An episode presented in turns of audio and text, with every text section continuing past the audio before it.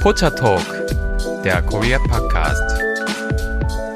Hallo und herzlich willkommen zu Pocha Talk, der Korea Podcast mit Lisa und Delilah. Herzlich willkommen zurück, ihr Lieben. Und es geht weiter in unserer Gyopo-Reihe. Ich begrüße unseren heutigen Interviewgast, Jori. Hallo. Hi, hi Lisa. Ich freue mich dabei zu sein. ja, ich freue mich wahnsinnig, dass du dich ja quasi bereit erklärt hast, ja, heute deine Geschichte mit uns zu teilen. Wir haben uns ja kennengelernt, weil du ja auch selber äh, Podger Talk Hörerin bist, ne? Genau, richtig. Also ich habe das durch Zufall entdeckt. Ich hatte einfach nach Podcasts geguckt über Korea und dann bin ich über euch gestolpert ähm, Anfang letzten Jahres, glaube ich. Ich fand die Episoden alle sehr interessant und cool und ich habe auch nichts Vergleichbares anderes gesehen und bin dann bei euch auch hängen geblieben. Aha. Schön, das ist klasse, das freut uns sehr. Fang doch einfach mal kurz an, indem du dich einfach mal ganz kurz vorstellst. Was gibt es so zu erzählen über dich?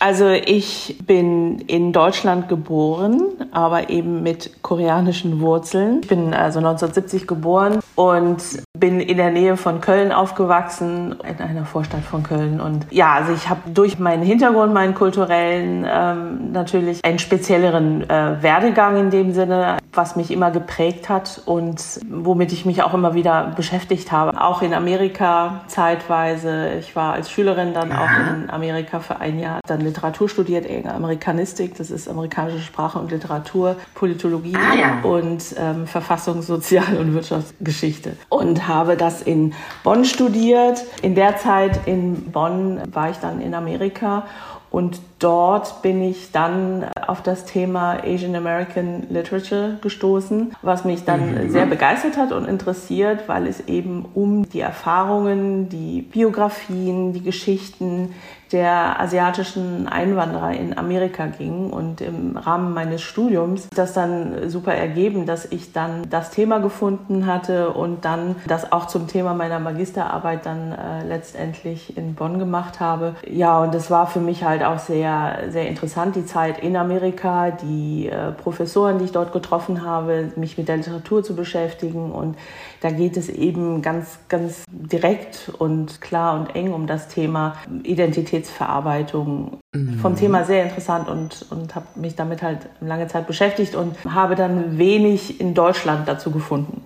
Zu der Zeit, also es war halt in den 90ern, hat mich dann dazu mal bewogen, auch drüber nachzudenken, tatsächlich auch darüber zu schreiben. Also es gibt mittlerweile auch Bücher und Schriften und so zu, zu diesen Erfahrungen, die Leute der ersten Generation, die nach Korea, nach Deutschland gekommen sind, aus Korea, gezeichnet haben und so. Da gibt es einige Werke, aber natürlich nicht in dem Umfang, wie in Amerika. Da war einfach die Masse der Einwanderer natürlich viel größer. Chinese American, Japanisch, äh, Vietnamese und so weiter und so fort. Ne? Das ist dann natürlich jeweils immer auch ein bisschen, bisschen anders, aber natürlich im Grundsatz total ähnlich, die Erfahrung. Ja, wie spannend. Dann, dann bist du ja heute nicht nur mit deiner persönlichen Geschichte bei uns, sondern du bist ja quasi eine richtige Expertin auf dem Gebiet. Naja, also ich habe beruflich ja nicht wirklich dann mit Literatur was gemacht, aber was mir auch persönlich geholfen hat, einfach, ja, darüber zu reflektieren, was es bedeutet, Einwanderer Kind zu sein und die alte Kultur, also in meinem Fall die koreanische Kultur. Was bedeutet das? Wie, inwiefern identifizierst du dich damit? Ja, das wollen wir gleich ganz genau wissen von dir.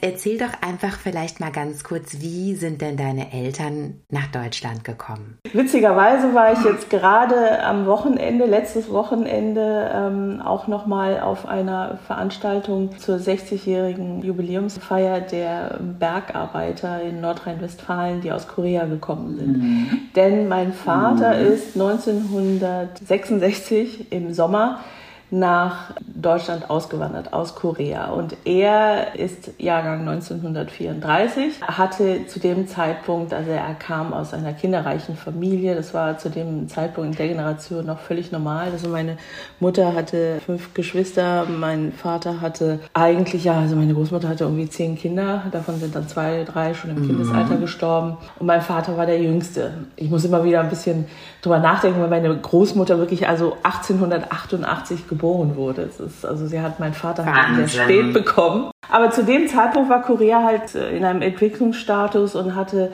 wirtschaftlich Probleme. Mein Vater hat die japanische Besatzung als noch miterlebt. Er ist in der Zeit zur Grundschule gegangen, hatte auch einen japanischen Namen ja. und alles und hat seinen Spannend. ältesten Bruder in Japan verloren, als der als Zwangsarbeiter nach Japan verschleppt worden war. In seiner Lebenszeit dann den Zweiten Weltkrieg dann erlebt, dann den Koreakrieg und hat natürlich all die Auf und Abs und die Krisen und die finanziellen Probleme, die das da alles mit einhergebracht äh, haben, natürlich äh, hart miterlebt. Und er wollte ja. einfach raus und einfach für sich eine, eine Zukunft schaffen. Hat von diesem Programm erfahren, dass man eben als Bergarbeiter nach Deutschland kann mhm. und ja, hat sich dann in ein Flugzeug gewagt und, und ist einfach ähm, nach Deutschland geflogen worden sozusagen mit ganz vielen anderen. Und diese ja. Leute treffen sich auch immer noch. Koreaner of machen ganz gerne Versammlungen und nehmen jeden Anlass gerne zum Feiern. Und mein Vater hat dann eben mit einem Vertrag dann hier drei Jahre als Bergarbeiter gearbeitet. Hat in der Zeit meine Mutter in Deutschland kennengelernt, die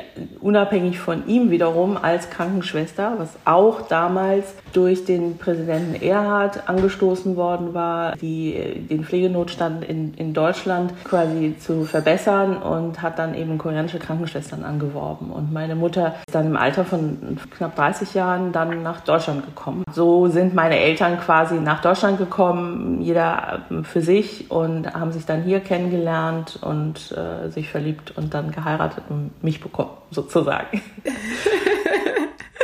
Die sind beide in dieselbe Region gekommen, beide in der Nähe von, von Köln, hast du gesagt? Ja, genau. Also mein Vater ist nach Aachen gekommen als erstes. Ähm, ja. Beide sind irgendwie, glaube ich, in Düsseldorf gelandet und äh, mein Vater ist nach Aachen gekommen 1966 und ist dann mhm. nach seiner vierjährigen Bergarbeiterzeit dann nach Bochum gezogen, wo meine Mutter als Krankenschwester gearbeitet hat. So ein evangelisches Krankenhaus und da war sie Krankenschwester und sind dann beide gemeinsam nach Bochum eben zusammengezogen und mein Vater hat dann in Bochum eine ähm, Ausbildung zum Dreher gemacht, drei Jahre in einer Maschinenfabrik. Ja, hat die dann in der Zeit, als ich noch ein kleines Kind war, dann beendigt. Und danach ist er dann zur Bayer AG und der hat in der Wasserstoff- und Chlorproduktion in der Fabrik gearbeitet. Und deine Mutter war weiterhin Krankenschwester, also die ist dabei geblieben.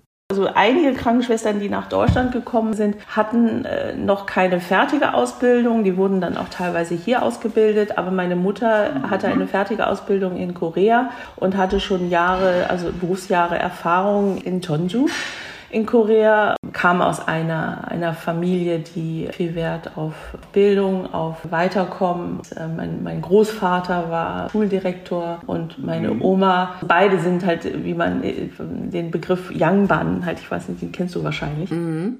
Mein Großvater war quasi aus dem verarmten Adel sozusagen und meine, mhm. meine Oma, ist so eine lustige Geschichte, weil meine Mutter mir die immer wieder erzählt hat, wie meine Oma da meinen Großvater geheiratet hat und früher wurden ja, man, wurde man ja eigentlich verkuppelt, also man, man hat ja arrangierte ja.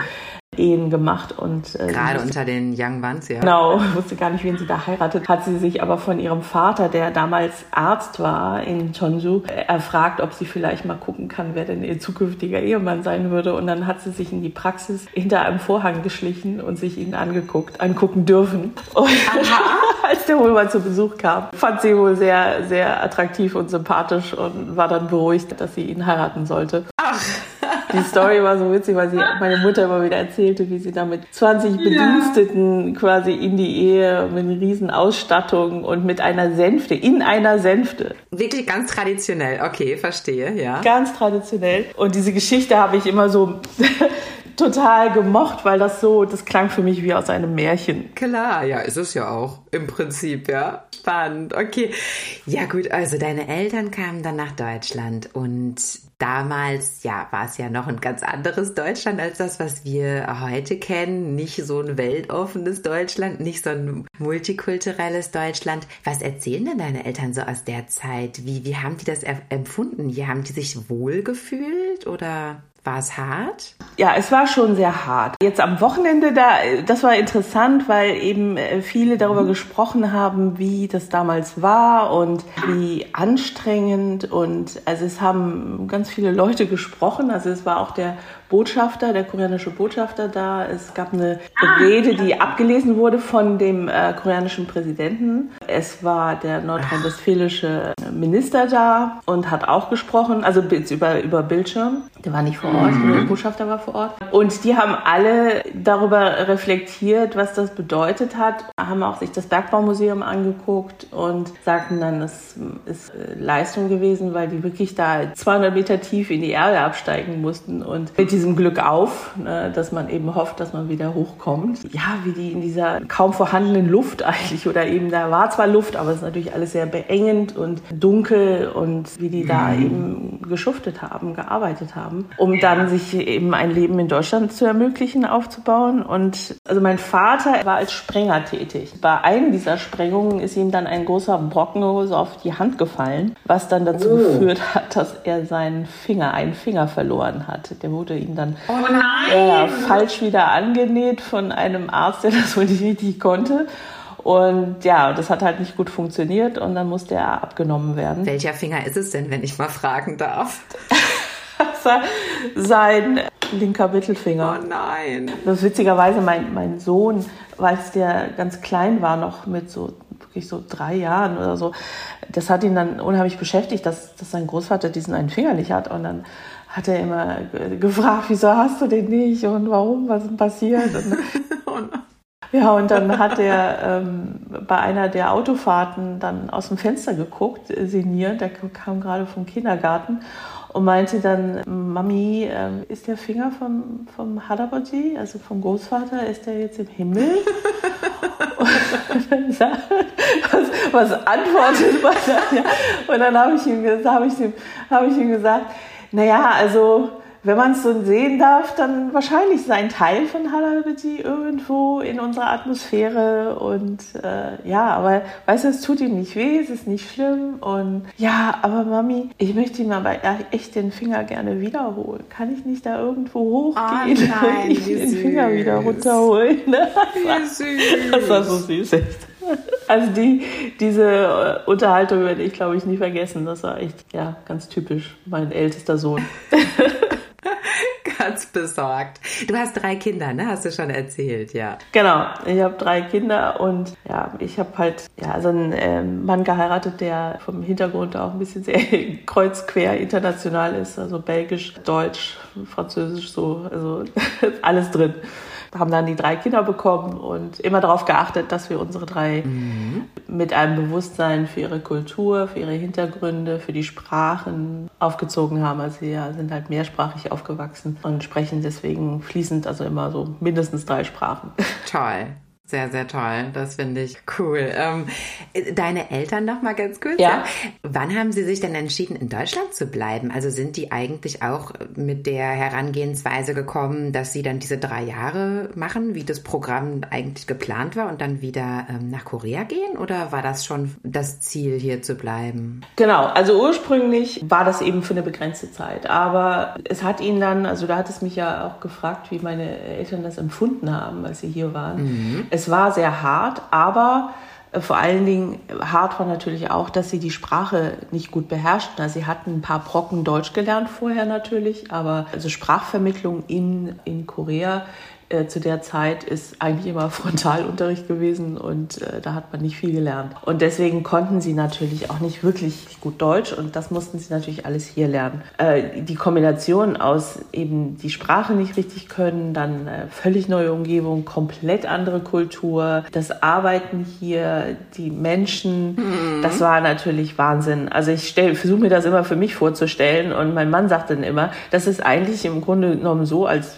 würde ich jetzt mit null Sprachkenntnissen nach China auswandern genau. und versuchen, mir da ein komplett neues Leben aufzubauen. Genau. Ja, was also wirklich sehr, sehr schwierig ist. Und zu dem Zeitpunkt, also in den 70ern, meine Mutter erzählte immer, dass, dass die Leute also sehr nett waren. Also sie hat eigentlich durchweg positive Erfahrungen gehabt, insbesondere bei sich im Krankenschwesterbereich, also im Wohnheim auch. Die Schwestern, sie war halt mm. in so einem Krankenhaus, wo es noch Oberschwestern gab und die haben sich also wirklich ganz toll gekümmert. Also die haben die richtig bemuttert und die richtig so unter ihre Fittiche genommen und viel beigebracht und also wirklich sehr, sehr toll. Da, da war, glaube ich, auch noch sowas, ja, weil es eben auch einen religiösen Hintergrund hatte damals. Also die, die Krankenhäuser waren damals ja oft noch katholisch oder evangelisch und da waren diese Ordensschwestern teilweise auch noch und die haben natürlich da als ihre Berufung und Aufgabe gesehen, da auch diese Menschen aufzunehmen im wahrsten Sinne des Wortes. Ach schön, das freut mich aber,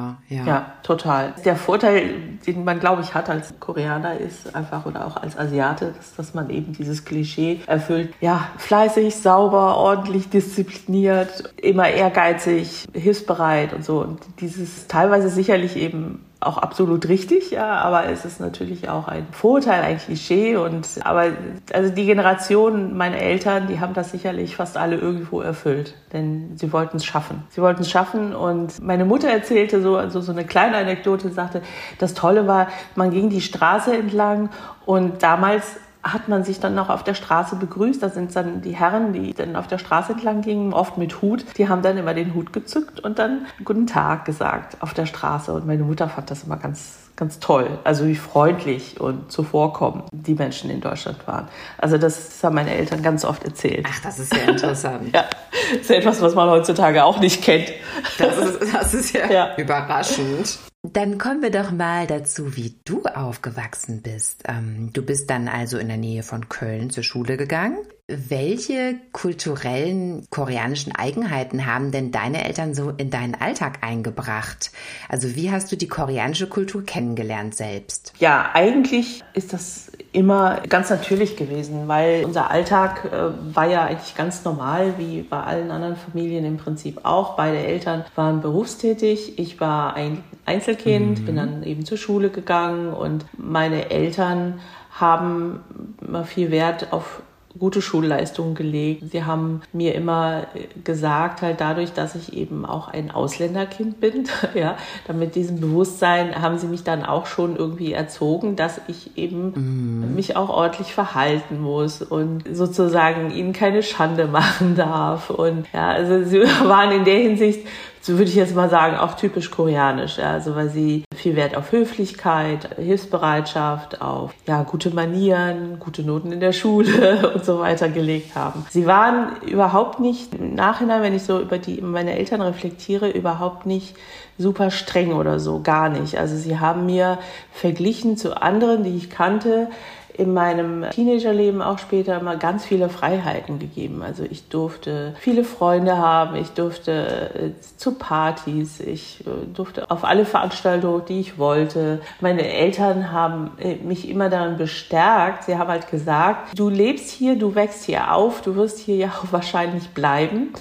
Und deswegen musst du dich ja integrieren und wir wollen dir nicht im Wege stehen und dir Steine in den Weg legen. Mhm. Denn wir vertrauen dir, dass du richtige Entscheidungen triffst, die dir gut tun. Mhm, interessant. Meine Mutter hat auch immer gesagt, also Vertrauen würde ich immer von meinen Eltern kriegen. Ich soll es nur nicht missbrauchen. Ne? Also, dass, dass ich damit gut umgehe, mit diesem Vertrauen, das ich als Vorschuss immer bekommen habe. Das hat mich eigentlich immer darin bestärkt, es dann richtig zu machen. Ich hatte einfach den Ehrgeiz, eben meine Eltern dann auch Freude zu bringen. Und das notiere ich mir jetzt schon mal als Erziehungsmethode für meine Zukunft.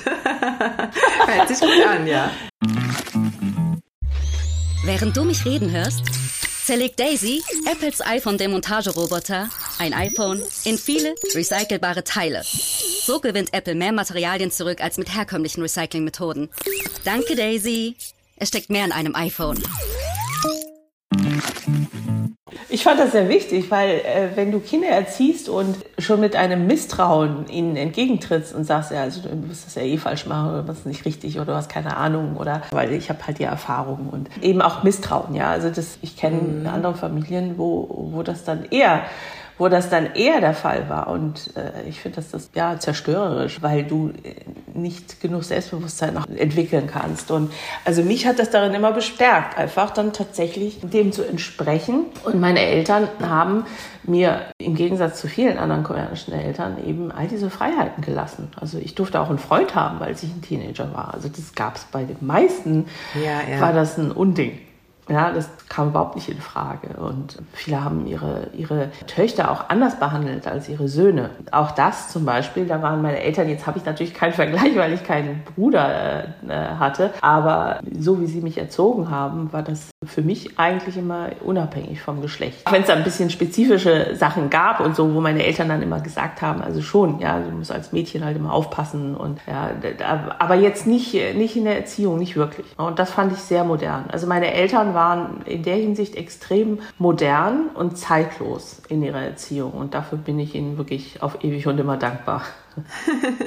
Interessant, ja, ja. Und, und wo fand jetzt die koreanische Kultur bei euch statt? Also habt ihr koreanisch gesprochen, gegessen? Seid ihr auch mal nach Korea gereist? Genau, wir haben natürlich ganz viel Koreanisch gesprochen. Als ich, bevor ich in den Kindergarten kam, haben wir eigentlich nur Koreanisch äh, zu Hause gesprochen, was dazu geführt hat natürlich, dass ich mein Koreanisch eigentlich auch sehr gut war als Kleinkind. Mhm. Aber als ich dann in den Kindergarten kam, habe ich dann eben festgestellt, Moment mal, ich spreche ja alle Deutsch und dann ist mein Deutsch natürlich rasant, super entwickelt. Ich habe dann natürlich auch fließend Deutsch gelernt und auch besser natürlich direkt als meine Eltern. Wollte dann äh, zunehmend eben auch nicht mehr koreanisch reden zu Hause. Also ich habe dann eben auch gesagt, also das, äh, mhm. äh, wieso jetzt? Ja, also ich, ich spreche diese Sprache doch jetzt so perfekt, dann möchte ich sie auch zu Hause sprechen. Ja, und meine Eltern haben natürlich am Anfang immer versucht, also mit mir, sie haben ja natürlicherweise immer mit mir Koreanisch geredet und ich habe immer auf Deutsch geantwortet.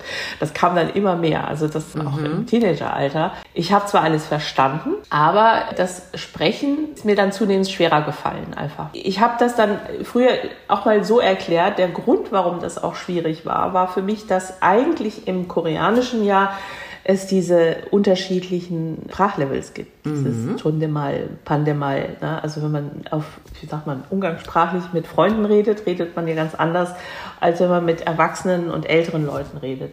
Und das gibt's, diesen Unterschied gibt es ja im Deutschen nicht. Und das fand ich im Koreanischen sehr schwer zu übertragen, weil ich ja, wenn ich Deutsch gesprochen habe, fühlte ich mich meinen Eltern nahe, näher.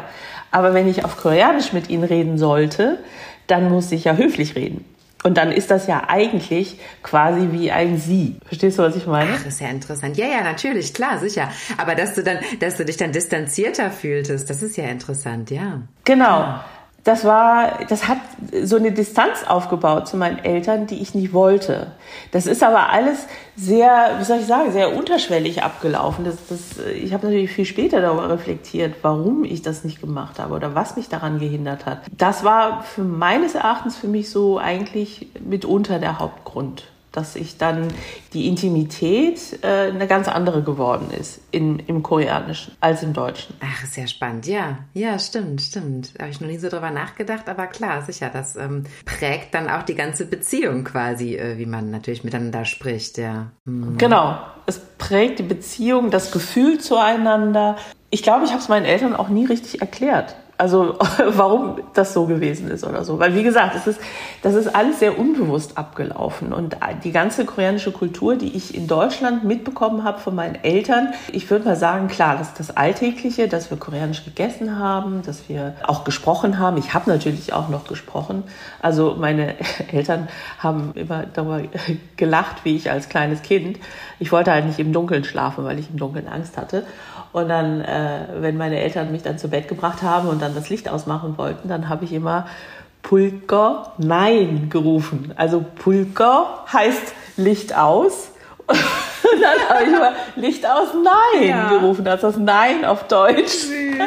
Pulker Nein habe ich immer gerufen. Und meine Eltern fanden diese, diese diese Vermischung Süß. des Koreanischen mit dem Deutschen so witzig und haben sich kaputt gelacht. Also das ist wirklich so eine Story, die ich immer wieder gehört habe. Mein Vater, der jetzt fast 90 ist, der ist jetzt nach koreanischem Alter 90, der, der hat mir das vor ein paar Tagen noch erzählt, wie ich immer so Pulka Nein geschrien habe und gesagt, nein, nein. Ich habe viel halt Koreanisch irgendwie angefangen zu reden und dann Deutsch weitergeredet oder ein Wort eben reingeschmissen, weil mir das Wort nicht einfiel dafür. Im Nachhinein habe ich natürlich sehr viel bereut, dass ich äh, dann dann das Koreanisch so vernachlässigt habe. Meine Eltern haben mich dann zwar auf koreanische Schulen geschickt hier und das war immer so eine Wochenende, so ein Tages-, ein, eine Zwei-Stunden-Geschichte in der Woche. So viel hat man dann nicht gelernt, aber klar, es hat gereicht für koreanische Schriftzeichen, Lesen und so weiter. Aber wenn man mir jetzt von mir verlangen würde, dass ich jetzt einen koreanischen Text schreiben soll, da hätte ich echt Probleme. Das ist einfach eine, für mich einfach nur eine gesprochene Alltagssprache geworden. Okay, okay. Und ich habe es nie systematisch gelernt, Texte zu verfassen. Das ist auch etwas, was mich was mich total nervt, weil jetzt im Nachhinein auch schon früher als Erwachsene, da wollte ich das gerne. Aber als Kind ist dir das nicht so klar, wie, wie sehr du das später vielleicht wollen wirst.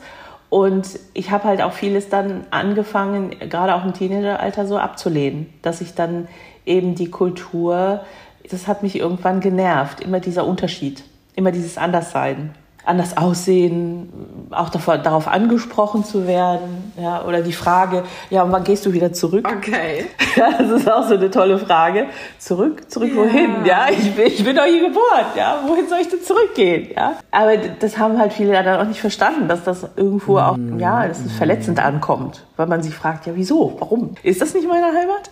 Darf ich hier nicht sein? Muss ich irgendwie zurückgehen? Das impliziert ja, dass du irgendwo von irgendwo anders herkommst. Mein Aussehen hat das natürlich geschrieben quasi, ja, dass ich dass ich nicht deutsch bin. Ja, ja. Also hast du dich diskriminiert gefühlt hm, oft oder manchmal oder? Ja, ich habe mich zeitweilig diskriminiert gefühlt, aber mhm. nicht so offen. Also es ist nicht so gewesen, dass ich jetzt offene, starke. Ich, das gelegentlich ist mir das äh, passiert, auch in Ostdeutschland, äh, später in meinen Zwanzigern, gerade so kurz nach der Wiedervereinigung. Da ist man dann schon darauf angesprochen worden und so. Das, das, aber ich muss insgesamt muss ich sagen, bin ich eigentlich immer total angenommen worden. Also gerade meine Freunde sowieso, ja, die haben da keinen Unterschied gemacht. Aber es war zeitweise klar, wie sowas wie Xing Shang Chong und Chinesen sind dumm und ja, also ich bin grundsätzlich chinesisch, weil, weil eine andere Kultur gibt es ja nicht, ja, die aus Asien kommt. Ne?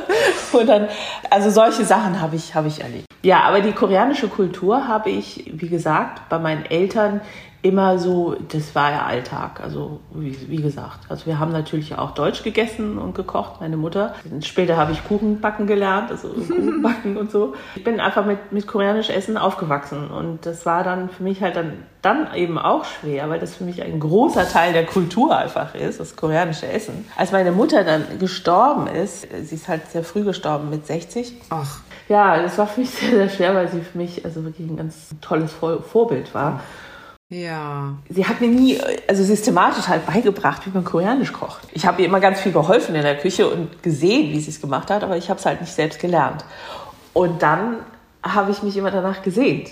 Also dieses typische, mhm. ja, Mamas Küche und äh, das Essen, das war einfach nicht mehr da. Und da, das war für mich wirklich ja, sehr schwer. Es fällt mir immer noch schwer, darüber zu reden. Ja, ja, das glaube ich. Ach, das ist auch sehr früh gestorben. Also es ist ja für dich äh, auch sicherlich ein großer Schock gewesen. Also wenn ich überlege, da warst du ja auch gerade 30 ja. dann, ne? Ja. ja. Ja, und heute kannst du selber koreanisch kochen. Also hast du es dir natürlich beigebracht in der Zeit jetzt? Genau, ja, ja ich habe es mir dann beigebracht, dank YouTube und mhm. äh, dank Internet. Also ich habe halt früher dann noch in den 2000ern, da gab es noch nicht so viel und dann habe ich äh, viel aus Amerika einfach mitgebracht, Kochbücher dann eben, also mit YouTube und allem, im Prinzip jetzt meine Kinder sagen, ach, das können sich keine bessere koreanische Küche vorstellen. Also ja. ich habe es einfach dann wirklich immer wieder gemacht und gelernt und mittlerweile ist es kein Problem für mich. Aber damals, das war für mich halt ein ganz wichtiger Bestandteil meiner Herkunft und der ist ja dann plötzlich weggefallen. Ja. Aber deswegen sage ich, dass das war sowieso im Alltag, war, wenn ich mal an Eltern war, das war Koreanisch. Und wenn ich äh, zur Schule ging oder mit meinen Freunden war, das war Deutsch. Ich habe immer in beiden Welten gelebt. Und dieses immer in beiden Welten leben, was ja sehr unterschiedlich ist. Also von Sprache über Essen, über Verhalten auch. Ich habe es einfach über die Zeit gelernt, das zu jonglieren. Gerade westliche Kulturen verstehen, glaube ich, oft nicht, was alles so mitschwingt, unterschwellig in anderen Kulturen. Ja, also das ist schwer in Worte zu fassen, aber stimme ich zu, die, ja. die Diskrepanz, die, die zwischen den Kulturen entsteht, steht oder die gerade eben zwischen der westlichen und der asiatischen, koreanischen, ist doch eigentlich sehr, sehr groß, auch wenn man das vielleicht manchmal nicht so denkt. Also meine Kinder, die jetzt in Korea sechs Monate waren, die haben ja darüber erzählt, wie sie nach Deutschland gekommen sind und dann sich quasi abgewöhnen mussten, mit beiden Händen etwas anzunehmen, zum Beispiel. Ja, das ist sowas total Banales, aber in Korea nimmt man ja, wenn man etwas annimmt, eigentlich das mit zwei Händen an oder Regel. Oder wenn man zum Beispiel auch Alkohol einschenkt, das kennst du ja auch, da unterstützt man einen Arm immer, die andere Hand beim Einschenken. Seid ihr denn auch ab und zu mal nach Korea gereist? War euch das möglich? Sind wir. Also ich bin äh, meist mit meiner Mutter nach Korea. Ich bin, glaube ich, mit eins, zwei, drei, vier Mal. Also ich bin das erste Mal mit sechs, dann wieder mit zehn, dann wieder mit 15 und dann nochmal kurz nach den Olympischen Spielen mhm. 1988 äh, mit 18, also 17, 18 äh, nochmal hin, in meiner Jugend also. Und ich sage immer zu meinen Kindern, das war total ja. prägend, weil diese Zeiten als die, also die Momente erlebt habe, wo ich ganz viel einfach über Korea gelernt habe, über mhm. die Familie natürlich, aber eben auch, ähm, wie das Leben in Korea so ist und die Sprache und äh, das Essen und einfach das Land und, und das, das war für mich immer ganz toll. Also ich war, ich fühlte mich total heimisch und Schön. wir haben eine riesen Familie natürlich, weil wir ganz, ganz viele Tanten und Onkels und Cousins und Cousinen, also unzählige, die alle in der Regel älter waren, weil meine Mutter die zweitjüngste war. Zu vielen habe ich noch immer Kontakt und witzigerweise auch dann zu den Kindern von diesen Cousins und Cousinen, die dann zu mir jetzt dann auch äh, später gekommen sind und äh, hier ein bisschen ihre Zeit verbracht haben als Auslandsaufenthalt. Ja. Ach toll, das, auch das, ja. Dieser Zusammenhalt der Familiäre oder auch einfach diese Bereitschaft, Familie aufzunehmen und sich zu kümmern und so, die, die war halt immer, immer super groß. Und ähm, in Deutschland waren wir eine ganz kleine Familie. Also ich hatte meine Großeltern nicht. Die Eltern meines Vaters sind in den 70ern früh, also früh, also das heißt, die waren schon, schon ordentlich über 80, aber halt, äh, ich habe sie nicht mehr erlebt, gestorben. Und ich habe dann nur meine Großmutter mütterlicherseits erlebt, in der Zeit, wo ich dann in Korea war, also immer. Und sie ist auch einmal hier gewesen für sechs Monate. Ah ja. Das ist so die einzige Großmuttererfahrung, die ich äh, erleben durfte eine ganz tolle Frau. Ja, und ich habe dann in Korea eben dann aber eben eine ganz große Familie gehabt. Das war dann wieder komplett anders als, als hier in Deutschland. Und das war für mich halt auch immer also eye-opening, also total mhm. schön und also sind für mich ganz goldene Zeiten gewesen und die die Cousinen, die dann ihre Kinder quasi oder so nochmal hierhin geschickt haben, die haben ja dann, das ist ja die Generation meiner Kinder quasi, die haben dann eben jetzt auch untereinander Kontakt und als meine Kinder, meine meine Tochter und mein, mein Sohn jetzt für ein halbes Jahr in Korea waren, mhm, mhm. äh, da sind sie auch ganz toll aufgenommen worden von den Cousins und Cousinen. Schön, ja, so soll es sein. Ja, Wünschenswert. Also das, ist, das ist genau, so ist, ja. das, ist, das ist also auf jeden Fall was, was ich äh, in der koreanischen Kultur halt auch sehr vermisse und was mich eben sehr geprägt hat. Also diese Erfahrung. Und dann natürlich in unterschiedlichen Alter, wenn du dann dir Korea anguckst. Ich habe da eben die Musik damals auch, die koreanische Musik kennengelernt, ob es die klassische, traditionelle oder eben auch koreanische Popmusik. Also damals gab es ja noch kein K-Pop. Ja, in den 80ern waren halt andere Sachen in und so. Und da habe ich letztens noch auf Spotify Sachen entdeckt aus den 80ern in Korea. Da bin ich ganz sentimental geworden. So Trott gab's da schon, ne? ja, genau. Ja. Ja, ja. Kennst du diese Serie kurz nebenbei, äh, Reply äh, 1988, die jetzt hier auf Netflix war? Mm, ich habe sie noch nicht äh, richtig angeguckt. Ja. Ich habe mal eine, eine halbe Folge ja, angeguckt ja. und wollte sie mir auch weiter angucken, aber da sind mir ein paar andere Serien in die Quere gekommen. Aber Verstehe. das gehört auch noch zu meiner Liste. Zu meiner Liste auf jeden Fall, die ich auch noch gucken wollte, unbedingt. Vielleicht erkennst du was wieder, ja. Genau, genau, genau. Klartext Wirtschaft. Der Podcast für die Macherinnen und Macher von morgen. Mein Name ist Andrea Gerhardt. Mein Name ist Frank Fercher. Wir reden hier über alles, was die Wirtschaft bewegt. Wir sprechen über alle wichtigen Fragen. Zum Beispiel, welche technischen Innovationen beeinflussen denn eigentlich das moderne Unternehmertum? Oder mit welchen Strategien kann der aktuelle Fachkräftemangel effektiv bewältigt werden? Hört rein. Überall, wo es Podcasts gibt. Ja. ja, ja. Also ich höre raus, also jetzt bei der Erziehung deiner Kinder ist es dir auch wichtig, die mit Korea auch äh, in Berührung zu bringen. Die waren, wie du gerade gesagt hast, auch ein halbes Jahr da jeweils schon alleine. Genau, das auf jeden Fall, weil das, das haben die beiden halt auch gesagt, dass das für sie total wichtig war. Mhm. Äh, nicht nur wegen der Sprache, sondern einfach auch, äh, um ihre Wurzeln zu erleben. Und jetzt so in der dritten Generation stelle ich halt fest, dass es wirklich auch anders ist. Äh, zumal Korea hat sich auch sehr stark verändert. Also das Korea, was ich jetzt so früher kannte, das gibt es eigentlich so auch nicht mehr. ja. Das ist ja auch so das Interessante eigentlich, wenn man auswandert. Dann sagt man oft, dass die Auswanderer ihr altes Land später irgendwann nicht mehr wiedererkennen, aber eben das verkapselt in das neue Land bringen und bewahren. Also sprachlich, also meine Mutter erzählte früher, wenn sie in Korea war und dass dann bestimmte Ausdrücke nicht mehr gebraucht wurden und dass sie dann da ein bisschen doof dastand, wenn sie dann was benutzt hat, was dann ungewöhnlich war und nicht mehr im Sprachgebrauch. Ja, das ist ein interessantes Phänomen. Ne? Da habe ich schon mal von gehört. Also genau jetzt nicht nur auf koreanische Auswanderer bezogen, sondern auch andere, dass die dann teilweise ja die Sprache sprechen, wie sie dann ja 50 Jahre zuvor vor oder so, ne?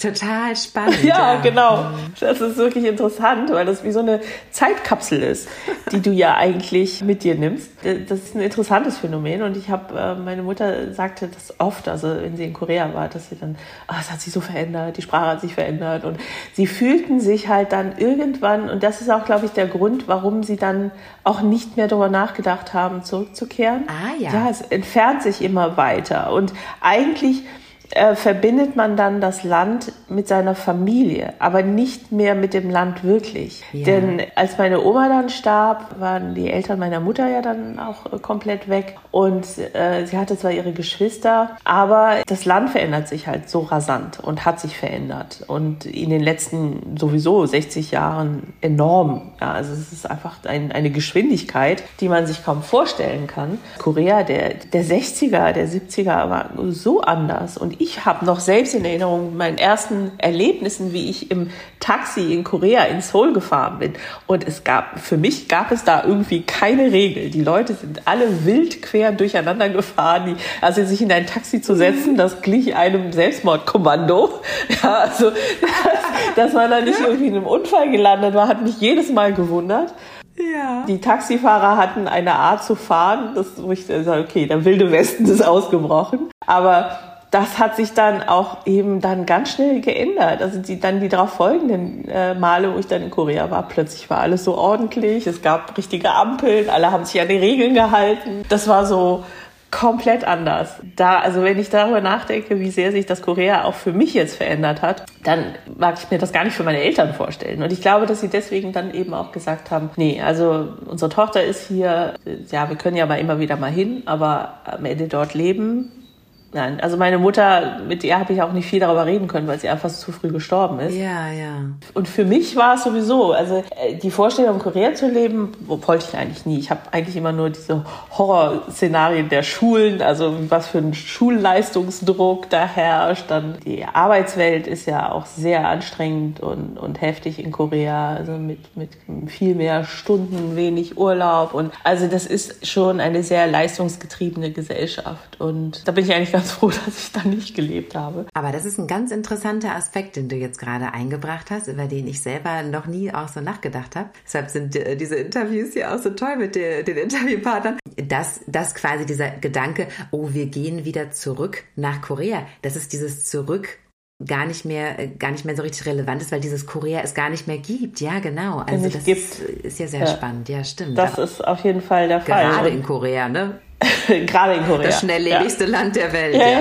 genau, genau, absolut. Also ich glaube, für meine Eltern war das dann auch keine Frage. Und sie haben mir ja so viel ermöglicht, meinen Fuß in Deutschland zu fassen und mich sehr stark anzupassen. Und ich glaube, diese Anpassung, für mich war es wichtig, weil ich meine Identität, also ich musste ja irgendwie dieses Jonglieren immer zwischen den verschiedenen Kulturen. Das war für mich eigentlich total wichtig, dass ich mich hier richtig eingliedere und, und hier ankomme und quasi alles Andersartige und äh, Fremde in gewisser Weise eliminieren musste. Mhm. Ah, das ist schwer zu erklären, aber diese, diese Ambivalenz hat mich oft gestört einfach, weil ich akzeptiert werden wollte. Ich wollte ja hier akzeptiert sein, ich wollte hier anerkannt sein und alles, was mich daran gehindert hat, habe ich dann meist auch unbewusst einfach zur Seite geschoben. Die Sprache lernen, Kultur ausleben in dem Sinne, habe ich, glaube ich, teilweise bewusst und teilweise auch größtenteils sehr unbewusst weggeschoben. Ja, ja. Hattest du denn koreanische Kontakte?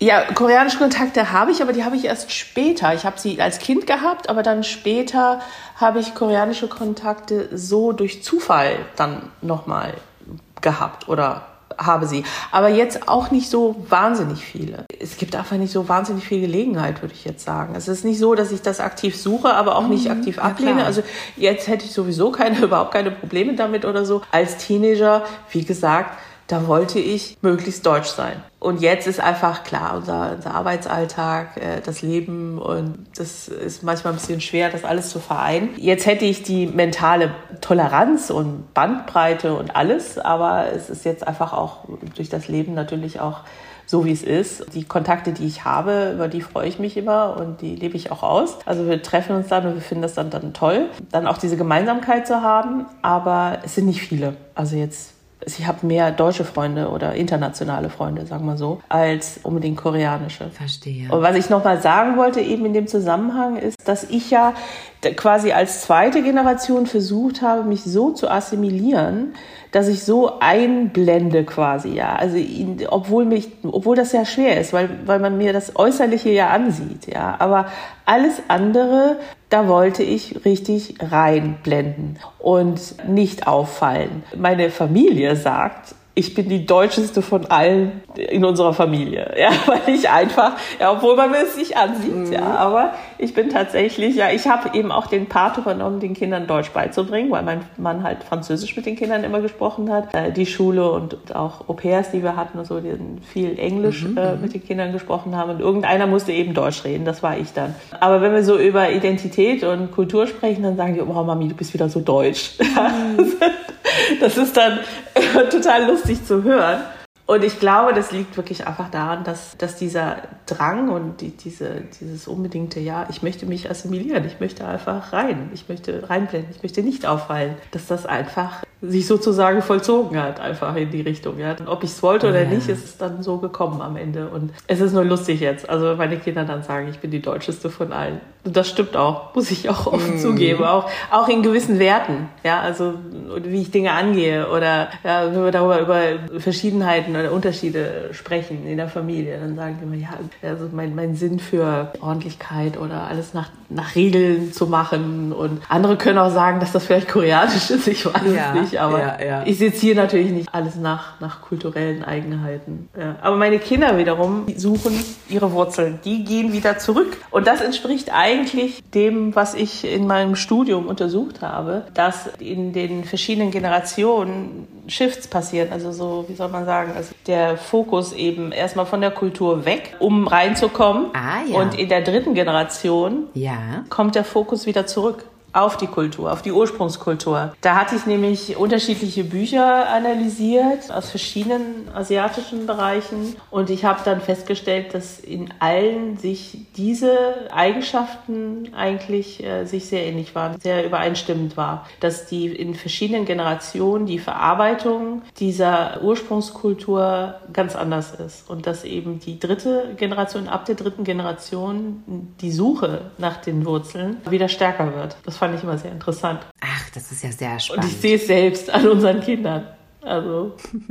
Und jetzt die neuesten Trends, natürlich, die gehen ja an dir nicht vorbei. Klar. Also diese Hallyu, diese Korean Rave. Wie empfindest du das, wenn du das mit anschaust, wo du ja auch früher die Erfahrung gemacht hast, dass ja vielleicht die Menschen gar nicht wussten, wo Korea überhaupt liegt. Und jetzt ist es plötzlich sehr modern geworden. Wie empfindest du das? Das finde ich eigentlich total spannend, weil es früher so war, also wenn Leute mich gefragt haben, woher kommst du?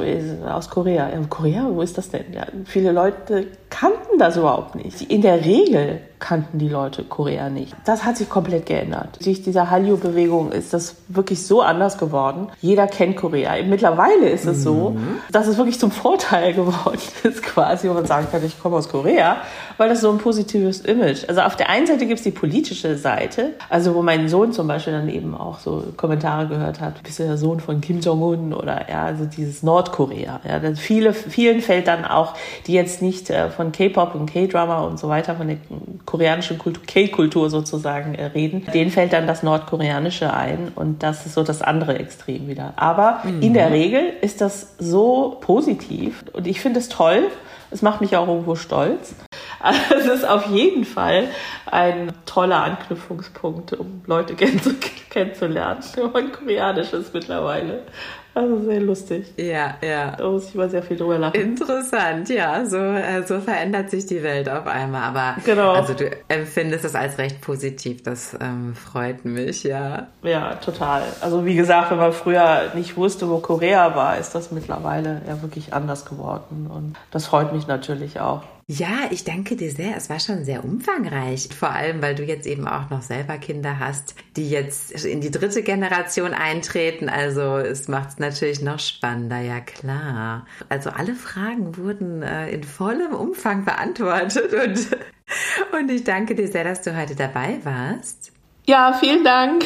Tschüss. Tschüss. Dann, ihr Lieben, wünsche ich euch noch einen wunderschönen Morgen, einen wunderschönen Mittag und einen wunderschönen Abend. Tschüssi. Tschüss, Anjong.